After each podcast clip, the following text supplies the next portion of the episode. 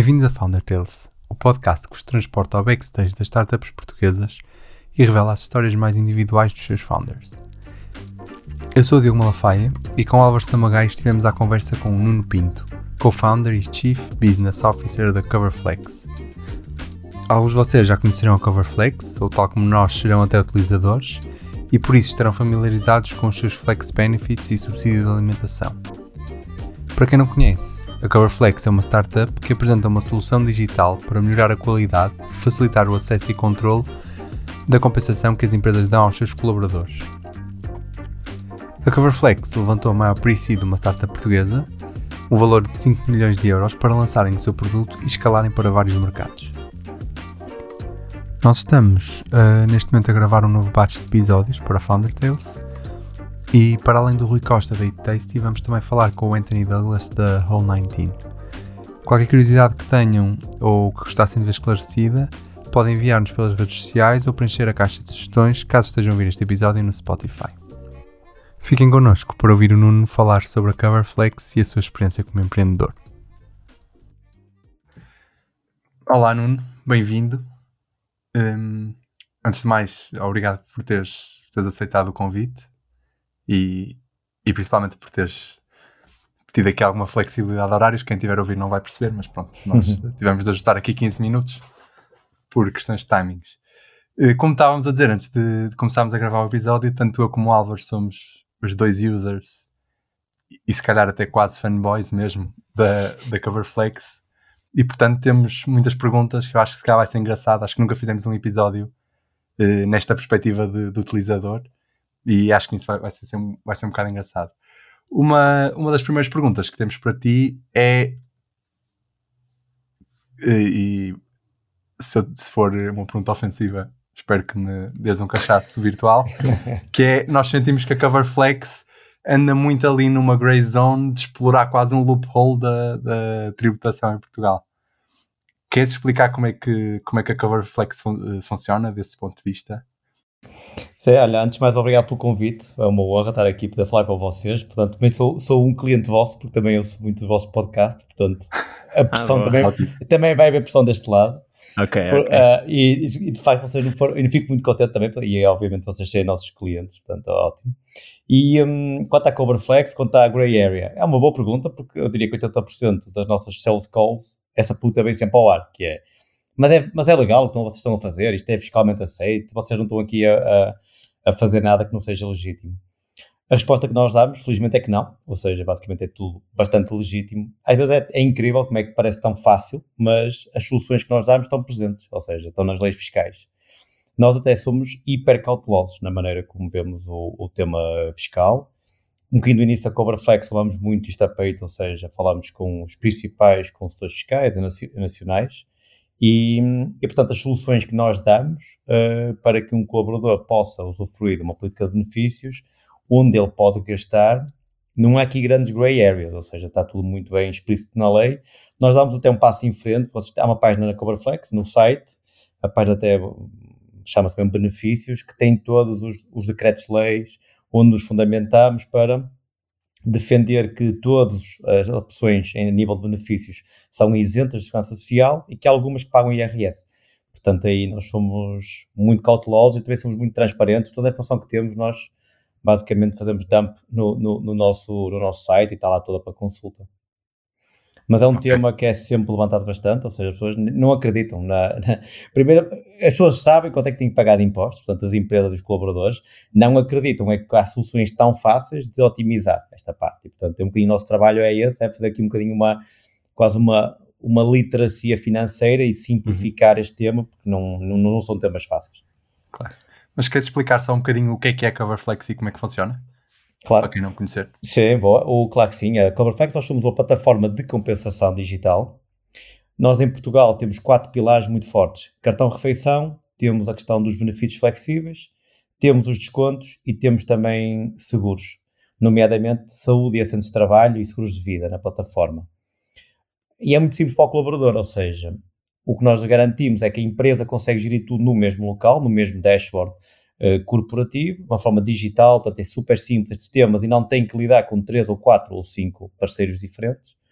Do lado do colaborador, ele tem o cartão, Coverflex, que é um, um, um, um meal card, um cartão refeição on steroids, uhum. porque ele tem dois saldos, tem um saldo de alimentação, para ter um saldo de benefícios, e é aqui que a solução está engraçada para o colaborador, porque ele no mesmo cartão consegue gerir o seu saldo de refeição em restaurantes e supermercados e consegue gerir também o saldo de benefícios, farmácia, educação, e depois a aplicação complementa, ou seja, temos a aplicação e o colaborador pode, da aplicação, emitir cheques de infância, constituir, por exemplo, PPRs, pode comprar tecnologia e é tudo de uma forma muito parametrizável para a empresa. É a empresa que ao fim do dia decide quais as categorias quer que estejam live e as que quer que estejam escondidas. Portanto, um bocadinho que nós fazemos é, é, é tornar este tema que é mesmo muito complexo, e daí nascer a Coverflex, um bocadinho nossas frustrações, nossa de, de, founders, que é como é que nós podemos tornar isto muito mais simples para a empresa, mas acima de tudo para o colaborador. Nós estamos cada vez mais preocupados com o colaborador do que às vezes com a empresa, porque claramente o colaborador tem, é,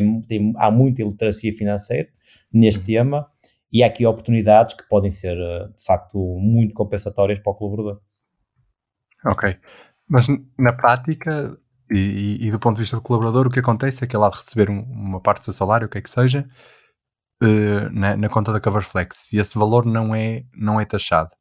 Mas depois, certo. e depois, por exemplo, em certas categorias, ao fazer pagamentos com o cartão Coverflex ou mesmo através da app, não será taxado tanto Segurança Social como IRS, certo. mas numas outras categorias uh, só existe Segurança Social. Mas como é, que isso, como é que isso funciona na prática? Ou seja, como é que depois, como é que um dinheiro que já está na minha posse e eu só depois de eu pagar, como é que aí é que me é, que me é taxado? Boa, porque, porque o dinheiro não está ainda na posse do colaborador, ou seja, o que a empresa faz é coloca o valor à disposição do colaborador, ele sabe que tem, por exemplo, mil euros em benefícios para gastar, mas ele ainda não gastou. Portanto, até o momento em que ele está, não, não foi gasto, o dinheiro pertence à empresa, a partir do momento que é efetivamente gasto pelo colaborador, que ele vai à farmácia e compra, a farmácia uh, produtos uh, farmacêuticos ou que paga o ginásio ou que emite um cheque infância na plataforma, é nesse momento que a empresa tenha, tenha informação no dashboard sobre quais das categorias onde ele gastou e aí sim depois pode fazer o reporte fiscal. No próximo processamento fiscal, uh, salarial, a empresa vai ou não descontar IRS aquele valor. Que o colaborador ah, só, só, no, só no próximo, então. Só depois, exatamente. Isso é a grande diferença que nós temos face aos nossos tradicionais concorrentes. Ou seja, o mercado, o, os nossos grandes concorrentes são dinossauros, empresas muito grandes, um, ehm, que faziam disto de uma maneira diferente. Primeiro taxam e depois libertam os fundos. Nós não acreditamos nesse modelo, porque o que basicamente estas empresas pedem aos colaboradores é que eles façam futurologia. É que antes hum. sequer de gastar, têm que andar aqui um bocadinho a adivinhar. E dizer, olha, até ao final do ano vou gastar 10% nisto, 20% nisto, 30% naquilo.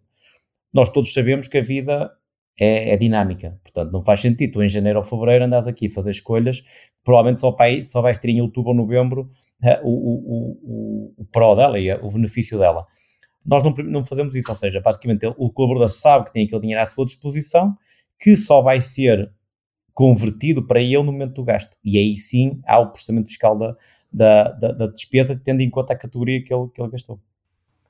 Isto é, é okay. é, uma, é um produto que mexe com eh, muitos stakeholders, quer seja uma parte mais até das finanças, meio governo, depois suponho que também tenham alguma relação com bancos e seguradoras pela parte dos PPRs e etc. Como é que vocês testaram esta ideia eh, antes de contactarem estes stakeholders todos, que alguns são, eh, como tu disseste, dinossauros? E portanto são empresas muito avessas à mudança e assim, como é, como é que vocês conseguiram testar a ideia antes de avançarem para um produto e começarem à procura de investimento, etc? Uh, connosco foi um bocadinho ao contrário. Ah, foi ao contrário. Seja, foi quase tudo ao contrário, ou seja, eu diria que nós tivemos uma primeira ideia de negócio com a Coverflex, muito baseada em seguros. Hum. Na altura, foi quando levantámos dinheiro, levantámos a ronda de investimento na altura cerca de 5 milhões de euros, portanto foi um bocadinho okay. ao contrário. Primeiro veio o funding porque claro, estava muito claro na nossa cabeça que para fazer isto íamos precisar de uma soma, uma soma muito grande de dinheiro. Portanto, nós queríamos contratar as melhores pessoas, queríamos ser, de facto, fazer um produto robusto. Não, não acreditava muito, em, em, alguns produtos eu acredito muito na lógica da MVP muito uhum. rápida de ir para o mercado. Na Cobraflex não tinha muito essa visão, achava que era um produto demasiado sério, demasiado impactante na vida das pessoas para que fosse lançado um MVP. Portanto, não levantámos muito dinheiro com a nossa visão e, portanto, passamos muito tempo a fazer produto. E, portanto, nós temos algum tempo para ir ouvir, ouvir os nossos futuros clientes. Imagina, nós seis a nove meses antes de lançar o produto no mercado, fizemos umas 50 Customer Research Sessions com, com potenciais clientes e muitos deles depois foram nossos clientes quando uhum. lançamos, em que fomos ouvir o que é que eles precisavam. Tipo, qual é o vosso maior desafio no tema da compensação? Porque Isso é que vocês... depois terem lançado para o mercado, não é? Não, ainda antes, muito antes. Ah. Seis a nove meses antes de lançarmos. Nós estávamos a construir produto, mas ao mesmo tempo estávamos a tentar afinar e perceber o que é que é mais crítico. E era mesmo basicamente perguntar quais os parceiros que usam, como é que usam, qual é a reação dos vossos colaboradores a esta forma de, de, de, de pagar, de compensação, uhum. porque nós estamos a mexer em mais de 60% do, do, do, dos custos das empresas são relativos a pessoas e é claramente a coisa mais crítica de uma pessoa, é o seu salário. Claro. Portanto, nós aí fomos falar com muitos clientes mesmo, tá, quais são os desafios, como é que digam-nos a nós o que, é que, o que é que seria o ideal. E portanto, foi um processo muito de aprendizagem contínua ali, até lançarmos no início de, de 21 e nós temos estas sessões, imaginem, no, a meio de 2020. E portanto, nós temos aqui ao contrário, seja, primeiro levantamos dinheiro, começamos a desenvolver o produto, uma parte de uma questão muito mais básica, mais estrutural, mais de arquitetura do produto, e enquanto fazíamos isso, íamos falando com clientes, com potenciais clientes, até ao ponto em que nós começamos a fazer algumas demos com clientes e começamos a perceber, ok, isto está sólido o suficiente para começarmos a vender. E começamos a vender só no início de 21. Mas, por exemplo, eh, ou seja, vocês fizeram ao contrário, portanto, tinham ideia e foram testar a ideia sem terem um, um, uma viatura de testar, entre aspas, um MVP, uma coisa concreta, um produto que pudessem pôr nas mãos dos clientes, pelo menos assim, à primeira, à primeira, à primeira vista. Mas isto não é, eh, não, digamos que, se calhar para first time founders, portanto, malta que não tem muita experiência nesta parte de descobrir eh, de testar as ideias sem construir os, os produtos não é, não é um desafio? Ou seja, vocês sentem que por, por, por essa posição de não serem first time founders foi-vos mais fácil levantar dinheiro sem terem claro. uh, uh, um produto? Completamente. Sim, completamente. Ou seja, é engraçado que durante o processo de investimento percebi também uma coisa, aprendi, que é, às vezes é mais fácil levantar dinheiro antes do produto no mercado do que após o produto no mercado. Isto é super duro às vezes, porque é, mas acaba por ser verdade. Ou seja, às vezes é mais fácil tu convencer o investidor da ideia do que do uhum. produto que já está live. Porque ele já okay. vai começar a apontar por métricas, já vai começar a fazer uma série de perguntas que na idea stage ele não está nem aí. Ele está ainda na fase mais, mais de ideia, está super. Pá, é uma questão de, de conseguir captar a, a, paixão do investidor, de ele perceber o que é que nós queremos fazer, como é que vamos passar da ideia para, para a realidade. Portanto, às vezes é mais fácil esse processo. O facto de sermos second time founders ajudou bastante, ou seja, isso é uhum. óbvio. E o que aconteceu é que eu também já fui first time founder e na altura, quando fui first time founder, a minha maior. Eu queria lançar qualquer coisa para o mercado rápido. E isso nem sempre necessariamente é algo bom. Portanto, e eu aprendi isso da pior maneira, porque na altura desse projeto aprendi que não vale a pena às vezes lançarmos tão rápido como queremos, porque depois o choque com a realidade é muito duro. E eu passei por isso e, portanto, nesta, nesta, com, a, com a Coverflex pensei, não, isto é, é demasiado importante, este produto, vai impactar demasiado com a vida para as pessoas do, e não quero mandar para o mercado, não é nossa visão enviar um MVP e que depois que começar a não funcionar nós vamos interagindo sobre ele. Vamos sempre interagir sobre, sobre este MVP, sobre, uhum. mas isto tem que ter um produto muito sólido, nós temos que sentir mesmo que está pronto para vender. E nós temos logo no início empresas mesmo muito grandes a comprar. Temos logo uma empresa, por exemplo, com 600 pessoas. Foi tipo um choque brutal com a realidade. No primeiro mês, tem logo 600 pessoas e agora? isto vai estourar por todos os lados e por acaso não estourou e correu muito bem. E portanto, mas isso, acho que o facto de teres second time founders e teres gente experiente contigo ajuda. Uh, e retira-te um bocado aquela, aquela ansiedade de e se isto corre mal. Acho que vais aprendendo a lidar um bocadinho com isso. Ok. Tu falaste que houve uma, uma ideia que tu tiveste antes e que lançaste o, o produto para, para o mercado e que levaste um choque de realidade. Que, que, produto foi esse? Foi a Kid, um projeto que eu comecei em 2015. Uhum. Era um marketplace de moda infantil. Era na okay. altura uma estranha combinação entre Farfetch, moda infantil e Tinder. portanto, era quase um triângulo. E, portanto, na altura, e na altura eu quis é rapidamente lançar para o mercado. Uhum. E para teres uma ideia, tive seis meses em que vendi zero. E Oi. portanto, é muito duro. tu estás seis meses, todos os dias, a perceber porque é que não vendes uhum. e, tu, e depois percebi, claro. Depois aí foi um processo de aprendizagem e não era, não era preciso termos lançado tão rápido. Foi uma aprendizagem de toda a empresa. O fazer tudo muito rápido, não ganhámos nada com isso. Então foi um learning process mesmo foi, foi é tipo, é erro de, de principiante na altura. Mas, mas, mas, conseguiram depois descobrir o que é que o que é que tinha falhado para Sim. o vosso go-to-market não ser Sim, bem sucedido? Conseguimos, nós estávamos basicamente desesperados para perceber o que é que se passava, então aí fizemos as, as research sessions depois. Começámos ah, a falar okay. então com clientes, começámos a fazer live user uh, sessions para perceber porque é que as pessoas não conseguiam comprar, depois havia muitos bugs, portanto aquela, aquela ânsia de, de, de lançar rápido degenerou depois em, em, em pequenos bugs que, que, dificultavam a operação. Falámos com muita gente, falámos com investidores, falámos com, uhum. com, com quem sabe, e percebemos, obviamente, os erros e conseguimos corrigir, mas foi muito duro aquele processo de estás ali em, em live a, a, a agir uma equipa e a não conseguir mesmo vender isso. Portanto, é, é crítico. E em relação a essas research, research sessions, que consegues contar algum. Eu, eu, sinto que às vezes é um, bocado, é um bocado abstrato tentar imaginar. Isto foi uma das coisas que nós falámos com o André, portanto, no Sim. primeiro episódio desta temporada. Eh, sentimos que é um bocado abstrato conseguir imaginar testes antes sequer de haver um, um produto. Consegues-nos falar de algum tipo de testes ou coisas que tenham avaliado nessas research sessions? Sim, basicamente as, as sessions eram muito, muito perguntas, ou seja, nós fizemos um núcleo de perguntas muito grande sobre, muito mais genéricas sobre o tema da compensação, sobre o grau de satisfação empresa e colaborador, quase sempre uhum. direcionadas para ou CEOs em empresas mais pequenas ou founders, ou então já empresas maiores, falar com o diretor de recursos humanos ou com o diretor financeiro. E era engraçado também perceber logo aí, logo as personas, as buying personas, eram completamente diferentes.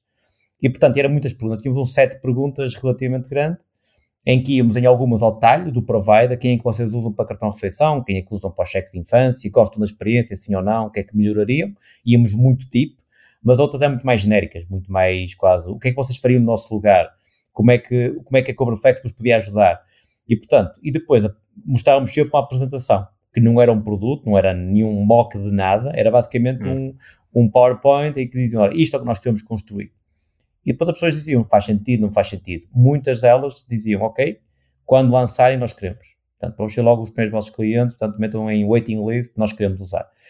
E, um, e foi engraçado também, nós temos 50, ali num quarter, e o que é que aprendemos também foi que a partir das primeiras 30, 25, 30, as respostas eram quase sempre as mesmas. Então entravas no loop, então começávamos a, começávamos a ter um padrão. Já estamos uhum. a perceber isto. Ou seja, foi, e foi bom, chegavas a ponto, havia chamadas, tu dizias, já estamos aqui a hora e meia, isto não tem nenhuma novidade, mas valida 10 ou 15 jadas que tivemos atrás. E quando chegas a esse ponto, começas a ficar mesmo confortável, já tens conclusões. Então, uhum. para nós começou a ficar muito claro que estávamos na direção certa e que devíamos priorizar alguns aspectos do produto face a outros. E, um, mas é, é claramente complexo. Tem uma coisa de bom, não estás a mostrar o teu produto, ou seja, tu estás claro. muito mais a aprender do lado e aprendemos imenso. Portanto, isso é essa vantagem dessas research sessions, eram mesmo research. Nós, nós não estávamos nada preocupados em mostrar nada do que estávamos a fazer. Estávamos preocupados em saber como é que as pessoas geriam os temas uh, de compensação, como é que usavam, se era ficheiros Excel, se tinha algum software, uma série de perguntas. E, e pronto, basicamente era, era muito assim. Quem é, que, quem é que costumava pilotar estas sessões? Vocês, os, a vossa equipa de founders já tinha experiência neste tipo de, de, trabalhos ou contrataram um product manager ou algo do género para vos ajudar? Sim, nós de início, uma das funções que contratámos lá foi um product manager, alguém com muita okay. experiência e que, que, nos ajudou bastante também. E depois tivemos também alguém que vinha muito do mundo dos benefícios, ou seja, um, hum um, uma pessoa já com muita, muita experiência de benefícios, estava cá, já, já trabalhava em benefícios há 10, 12 anos, imagino, desde quase o início de, dos benefícios flexíveis em Portugal. Portanto, foi uma combinação entre os founders, que basicamente com as nossas conexões no mercado, ligações, estávamos sempre nas, nas, nas sessions e depois tínhamos sempre alguém de produto ou esta pessoa, a ter sempre uma combinação. Tentávamos sempre estar duas, três pessoas diferentes para fazermos perguntas e, portanto, e, e foi engraçado, e também isso foi importante, ou seja, muito aquele conhecimento ficou quase numa pré-management que estava ali uhum. a constituir-se, pessoas que estavam muito a, a, construir o produto, e portanto era conhecimento que estava ali rapidamente a ser um, armazenado e depois, compilado ali também ao mesmo tempo e depois uh, refletia-se no produto que estávamos a construir. E como é que vocês escolhiam uh, as pessoas que, que seja, pessoas neste caso e empresas, não é? Porque as pessoas faziam sempre a representação da empresa, como é que vocês escolhiam as pessoas com quem falar? Tinham algum é. critério? Uh, o primeiro critério é ser pessoas amigas, para ser rápido chegar a elas. Okay. Portanto, basicamente, muito universo startups, basicamente, imagina, okay. das 50 que fizemos, eu diria que 30 startups. Epá, as uhum. startups, vocês conhecem-nas todas também, portanto, basicamente sim, sim. era um a nossa network, era puxar um amigo, outro amigo, outro amigo e, olha, queremos fazer. Fizemos uma lista e falámos com estas, o que é sempre desafiante, porque o amigo às vezes não é tão transparente, então às vezes dizia, ah, não, não venhas tu falar, traz alguém da tua empresa, traz o teu hum. CFO, traz a tua diretora de recursos humanos, traz o teu head of people, e portanto, para, para não haver aquele bias de, de, de amigo, mas muito por aí. E depois pedíamos algumas vezes intros, ou seja, dizíamos: Olha, eu sei que tu estás bem com aquela pessoa daquela empresa, eu gostava imenso de falar com ela. Consegues cativá-la okay. para um. E portanto, e tentámos abranger.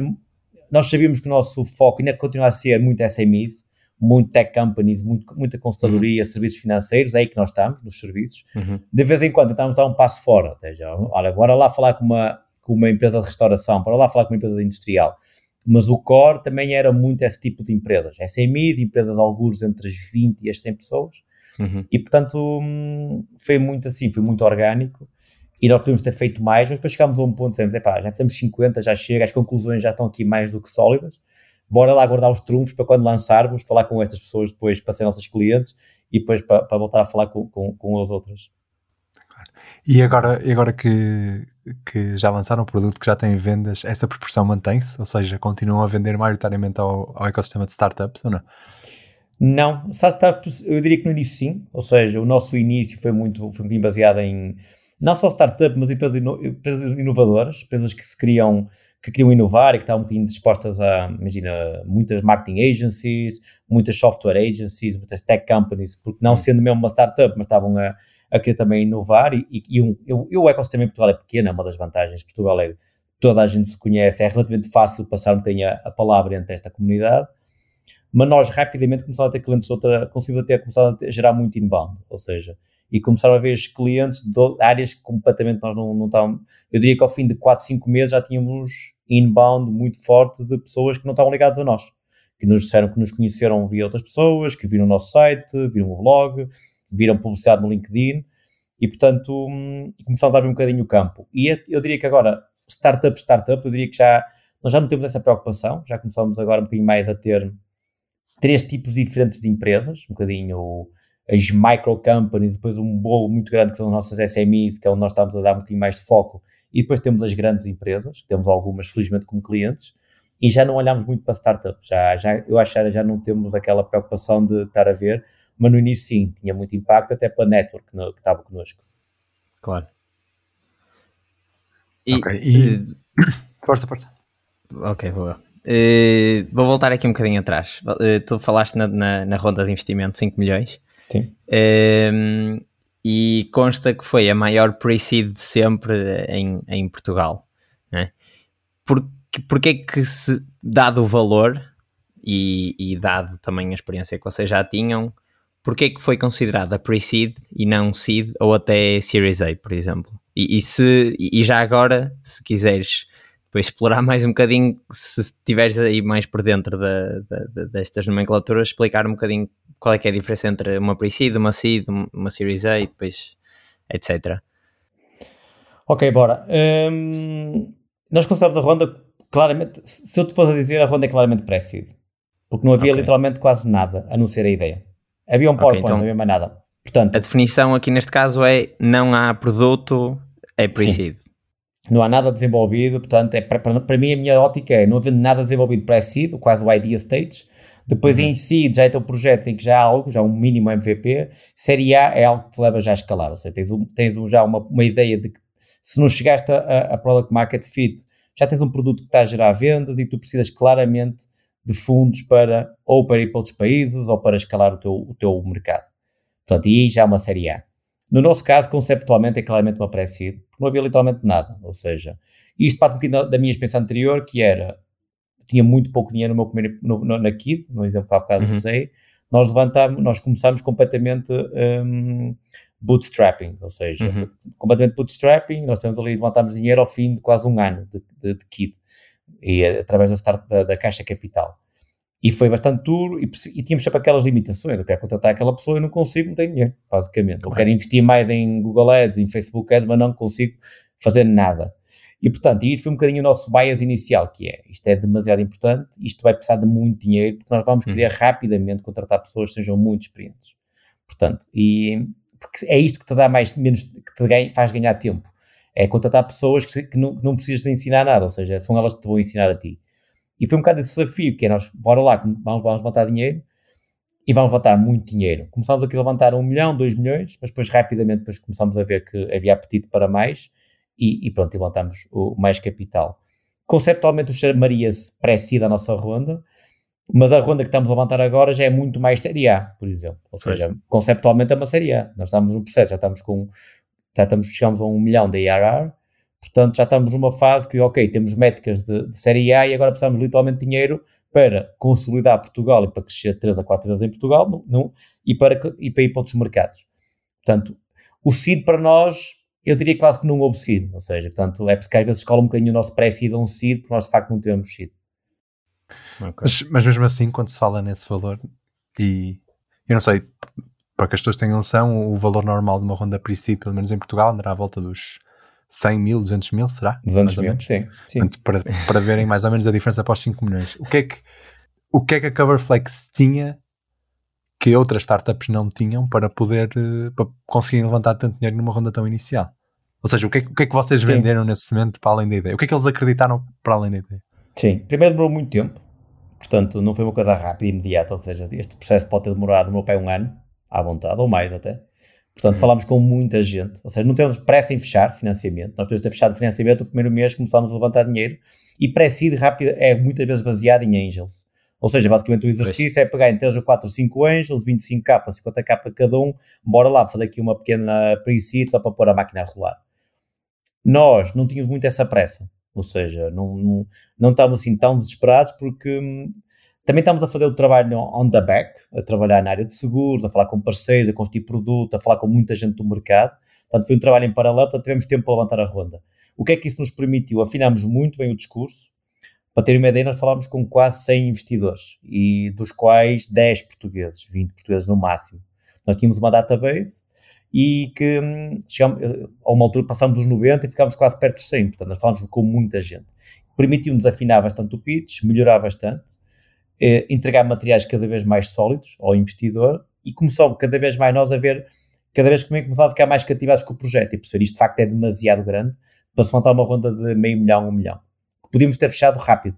E, portanto, uhum. basicamente o desafio foi quase pôr um bocadinho on hold alguns investidores que nos iam fazendo soft commitments e que nos diziam, olha, vocês bora lá, quando, depois, e depois estamos à procura do, do lead investor certo, que é outro grande desafio. Nós temos alguns investidores que iam ser lead investors, e nós não quisemos, não quisemos. Achamos que não ia ser o lead investor certo para nos levar pelo menos até à Série A. Mas e, qual, portanto, qual, é que é, neste caso, eh, e desculpa interromper aqui esta parte, qual é, que é, qual é que é aqui, digamos, a relevância de escolher o lead investor certo? Qual é que é o papel dele face aos outros, para além de ser o que investe mais dinheiro? Porque vai ser o, é o investidor que vai acompanhar neste processo. Ou seja, o nosso lead investor é um, é um francês, é o Ben, e o Ben está uhum. connosco duas em duas semanas. Ou seja, nós estamos permanentemente. Okay. Ele é um board member, portanto, o nosso board é relativamente pequeno e o Ben é o único investidor no board. Portanto, tu estás a contratar, é quase um co-founder, o Ben. Então, nesta uhum. fase de pré-seed, ele é claramente um co-founder. Nós temos a nossa okay. equipa de cinco co-founders e depois temos o Ben. E qualquer okay. decisão grande que nós tenhamos que fazer, temos de estar alinhados com o lead investor. Com os outros investidores, não é necessariamente assim. Portanto, tens de ter um lead investor, primeiro que tenha algum capital, para uhum. que numa série A pelo menos idealmente ele se mantenha como follower, para que ele tenha hum. interesse em manter e para que, para que uh, uh, uh, ele tenha, tenha um investimento que seja relevante para o fundo dele, portanto é importante isso. Um, é importante que tenha boas ligações, porque agora numa série A é muito importante que o teu lead investor seja quase o teu maior advocate perante os uhum. outros investidores. Portanto, também, e convém ter, um, convém ter um investidor que esteja um investidor que tu notes que, que te pode trazer valor também para a mesa, como, aconselhamento, como aconselhamento, Portanto, tens de começar a, a, lidar com isto tudo. E vais ter, provavelmente, investidores que te vão exigir muitas métricas muito rápido, são muito okay. mais leoninos na maneira como vem investimento. E, portanto, e nós, o nosso, o nosso, nós quase, é quase balancear aqui uma série de requisitos e dizer, juntando tudo, este seria o nosso investidor certo. Era este o nosso investidor. Tínhamos mais um ou dois. E depois fechamos com, com, com a brigar, ficamos super contentes, portanto, tivemos muita sorte. Era mesmo este lead investor que nós queremos. É ele que nos vai ajudar, pelo menos, a chegar à Série A uhum. e a fazer o handover a um investidor que seja de um top tier. E portanto, isto pá, demora tempo. E às vezes é um bocadinho. Claro. E às vezes acho que um bocadinho o empreendedor às vezes desvaloriza um bocado o papel dos investidores. Acha que com okay. 3 ou 4 angels que lhe vão atender o telefone de vez em quando, que chega. Pá, nós sentimos que precisávamos de alguém com esta maturidade, como o Ben, com uma pessoa que, que nos ia ajudar, e pronto, porque ele claramente é um co-founder para nós. Nós não, não tomamos nenhuma decisão que seja crítica para a empresa, que seja importante, sem o ouvir a ele. Portanto, uhum. esse, isso demora tempo. No nosso caso, demorou mesmo muito tempo. E achas que essa, essa maturidade vem de vocês também já terem uma experiência maior? Na... Ou seja, vocês requererem mais maturidade vem de vocês próprios também já quererem mais maturidade e então não precisarem daquela validação por parte dos investidores e estão muito confiantes, como já têm essa experiência na, na validação que fizeram com os clientes. Um, ok. Um bocadinho, um, não, não, não, não, não, quero parecer presunçoso porque sim, nada não, claro. não é nada disso, ou seja, nós ou gostamos muito de falar com os investidores, aprendemos imenso, ou seja, falar com estes uhum. investidores estão muito internacionais, alemães, franceses, ingleses, uma série deles. Agora, há alguns que tu sentes que não é este o the right guy para, para estar comigo nos próximos dois anos. Quase uma base semanal.